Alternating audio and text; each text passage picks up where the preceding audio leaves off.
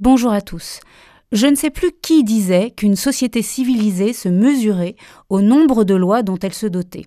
Alors je me pose cette question. Jusqu'où va la civilisation? Sommes-nous arrivés au pic, au pic du tolérable? Car en France, le développement des normes et donc la multiplication des tâches administratives est devenu un sport national. Nous, Français, sommes soumis à un entraînement intensif et frôlons la place de champion.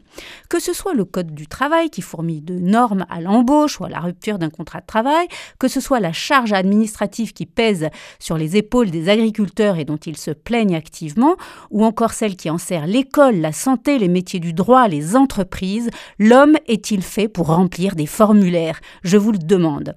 L'IFRAP, cette fondation pour la recherche sur les administrations et les politiques publiques, estime le coût des pesanteurs administratives pour les entreprises à environ 80 milliards d'euros et qu'elle s'élève à 3,5 ou 4,5% du PIB.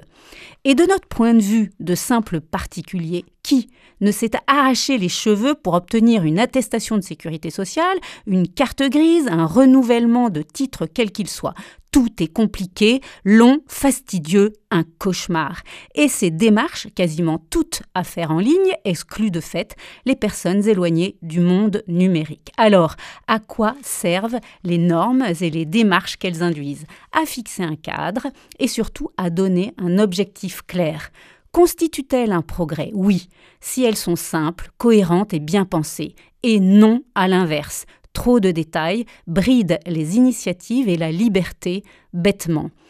Au-delà du temps et de l'argent perdu à remplir des cases, quel est l'enjeu? C'est celui d'une société avec plus de liberté, une société où l'on accepte de prendre des risques, où l'on accepte l'incertitude et où l'on apprend à faire confiance à l'autre. Ça, c'est un projet de société. Si vous avez le temps et l'envie, allez découvrir le site de Génération Libre, initié par Gaspard Koenig, pour prendre et donner des idées. Bonne journée